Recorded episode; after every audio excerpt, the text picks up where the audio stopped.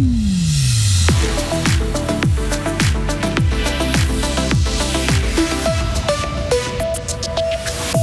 Le PLR en danger le 22 octobre prochain. Il risque de reculer au quatrième rang lors des élections fédérales selon le dernier baromètre. Les meutes de loups aussi sont en danger. L'ordonnance du département fédéral de l'environnement prévoit de les réduire massivement et ça ne plaît pas du tout aux défenseurs du loup.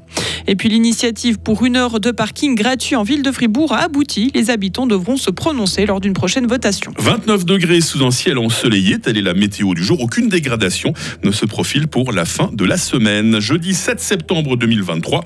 Bonjour Frédéric Antonin. Bonjour Mike, bonjour tout le monde.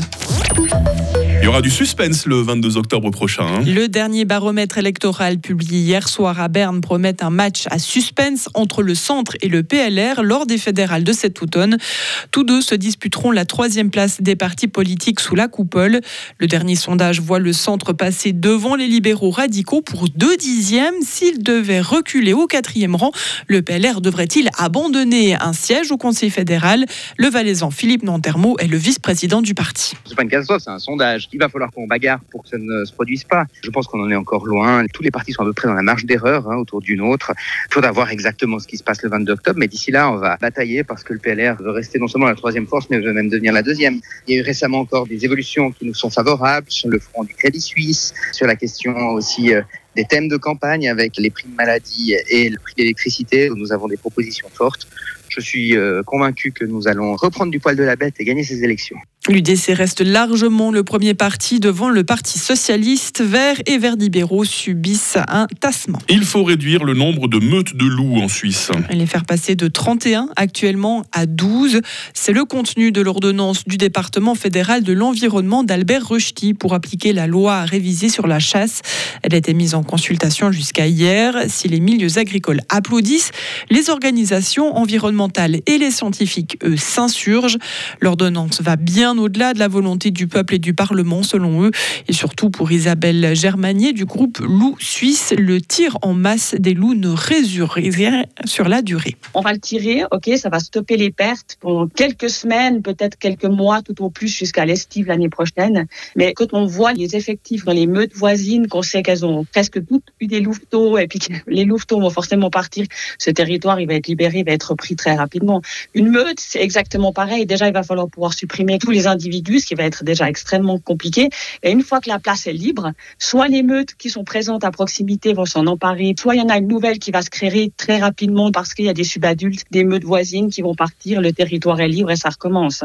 On veut moins protéger, mais on veut plus tirer, alors qu'en fait, le tir n'aura pas d'effet. Le projet d'ordonnance réduit très fortement le soutien aux mesures de protection des troupeaux et il risque de mettre les cantons dans l'embarras car réduire de plus de moitié les populations de loups nécessitera de gros moyens financiers et humains. Bénéficier d'une heure de parking gratuit en ville de Fribourg, Frédéric, les habitants devront se prononcer sur la question. Une initiative en ce sens a été déposée il y a deux semaines par des membres de l'UDC, du PLR, du Centre et du Parti des artistes. Le secrétariat communal a désormais vérifié la validité des signatures et le texte a abouti selon nos informations. En tout, 2800 paraphes sont valables, soit bien, plus, bien 200 de plus que nécessaire. La date de la votation n'a pas encore été décidée. Deux jeunes cambrioleurs se sont fait pincer mardi à Voidance après avoir dévalisé un magasin. Arrivé sur place tôt le matin, la police a constaté l'effraction de la porte d'entrée, mais les auteurs avaient déjà pris la fuite. Un dispositif de recherche avec un chien de police a permis de retrouver les deux hommes de 23 et 17 ans. Ils ont reconnu les faits. Les malfrats ont également avoué avoir cambriolé une maison et plusieurs véhicules non verrouillés. Ils ont aussi admis avoir dérobé des vélos électriques. Trois plaintes pénales ont pour leur été déposées. Les deux hommes seront dénoncés au ministère public et au tribunal des mineurs. Le comptoir Broyard fait son grand retour après quatre ans d'absence. Plus de 200 exposants se donneront rendez-vous du 17 au 26 novembre au site habituel à Payerne. Pour cette 11e édition, il y aura plusieurs nouveautés. Un site internet tout neuf, un système de billetterie qui permettra de les acheter en ligne et un meilleur accès à la manifestation en transport public. L'hôte d'honneur sera la Sardaigne qui présente, selon les organisateurs, de nombreux points communs avec la Broye. En tennis, Arina Sabalenka s'est qualifiée hier soir pour les demi-finales de l'US Open. La Bélarusse a dominé la chinoise Qin Wenzheng 6-1, 6-4. Dans le dernier carré, la future numéro 1 mondiale défiera Madison Keys. L'américaine a battu cette nuit la tchèque Marketa Vondrouzova en 2-7, 6-1, 6-4. Et chez les hommes, Daniil Medvedev disputera euh, demain sa septième demi-finale du Grand Chelem. Oui, la quatrième à Flushing Meadows. Le Russe a dominé hier soir son ami et compatriote Andrei Roublev en 3-7, 6-4, 6-3, 6-4. Il affrontera vendredi soir le tenant du titre de Carlos Alcaraz qui vient de remporter son match contre Alexander Zverev en 3-7 également. 6-3, 6-2, 6-4. un peu de tennis de très haut niveau pour boucler cette édition, Frédéric Antonin. Je pense que s'il y a plus de sport, on va en laisser un petit peu pour Joris Repon tout à l'heure. Hein, oui, voilà. connaît mieux. Joris qu'on va retrouver d'ailleurs autour de ces mêmes micros avec toute l'équipe hein, dans quelques instants pour vous passer le bonjour et vous présenter la question du jour. Retrouvez toute l'info sur frappe et frappe.ch. 6h06, voici la météo. La météo avec Frappe, votre média numérique régional.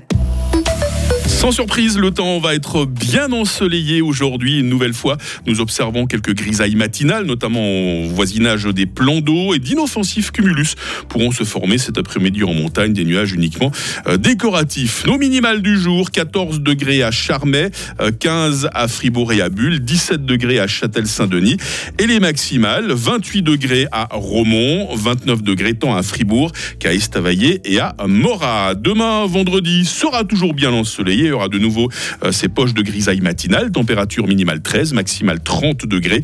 Ce soleil et ces 30 degrés restent valables pour le week-end. Hein, Mettez-les au frais. Euh, ce n'est que mardi prochain que le temps semble vouloir tourner à l'orage. Nous sommes jeudi, nous sommes le 7 septembre. Euh, c'est le 250e jour. On fête les Rennes aujourd'hui. Mais oui, Rennes, c'est un prénom. Il fera jour de 6h58 à 19h50.